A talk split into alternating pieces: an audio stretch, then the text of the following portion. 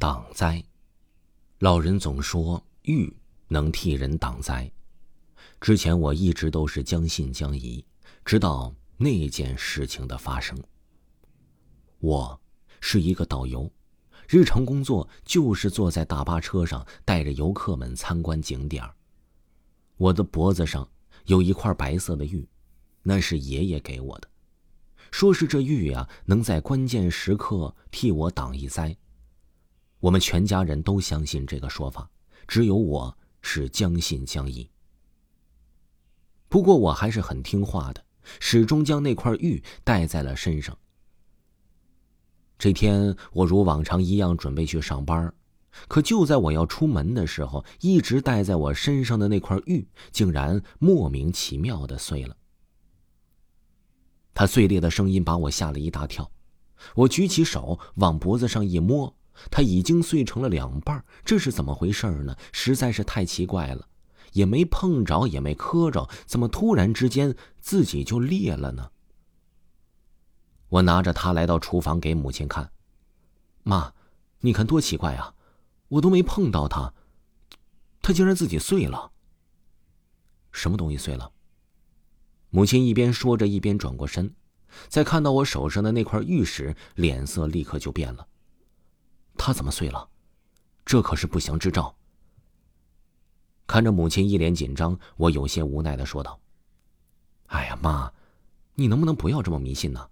还不祥，你这话也就只能来吓唬吓唬小孩行了，我上班要迟到了，我先走了。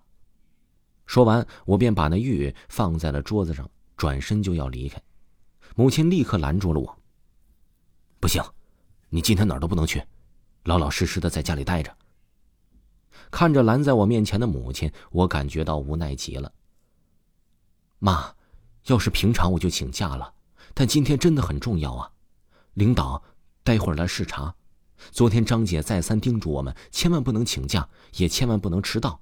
你看看，现在都几点了，你就别再耽误我的时间了。说完，我便绕开母亲，想要离开。母亲再一次的拦住了我，一脸决绝的站在了门口。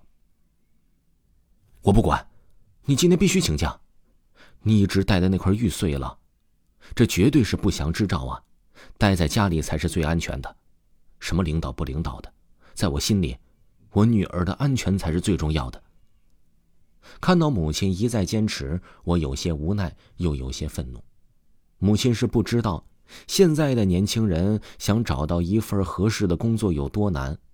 如果因为这么一件小事把工作丢了，那我恐怕会哭死。妈，你能不能别再闹了？我真的要迟到了。如果今天不去的话。我可能会被开除的。不行，我今天绝对不会让你出这个家门。说完，便掏出电话。我有些无奈的看了他一眼。不用想，我也知道他要打给谁，肯定是我小姑。我小姑啊，平日里最信这些了。她如果知道了这些事儿，肯定会站在我妈那一边拦着我，不让我去上班。果不其然，目前还没说几句呀，小姑便说她要过来。这小姑呢，离我们家很近，大概十几分钟之后，敲门声便响起了。小姑一进来便对我一通数落呀：“你知不知道，你妈这是为你好啊？你的那块玉碎了，这是在替你挡灾，所以你今天必须得在家里躲灾呀。”看到他俩的这副架势，我就知道我今天肯定是出不去了。行不行吧？你们爱怎么样就怎么样吧，我的工作要是丢了，就怨你们两个。说完，我便转身回到了房间。一进门，我便拿出了手机，给领导打了电话请假。领导张姐把我臭骂了一顿。